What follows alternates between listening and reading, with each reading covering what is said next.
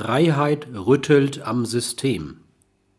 Es ist mir bewusst, dass die Aufforderungen, Freiheit von inneren Zwängen zu lernen, am Bestand unseres sozioökonomischen Systems rütteln würde, wenn das Bemühen um solche Freiheit, die allein das Wort, das hohe Wort Freiheit für sich beanspruchen darf, weil es ohne sie keinen tatsächlichen anderen Freiheiten gibt, das allgemeine Bewusstsein bestimmen würde.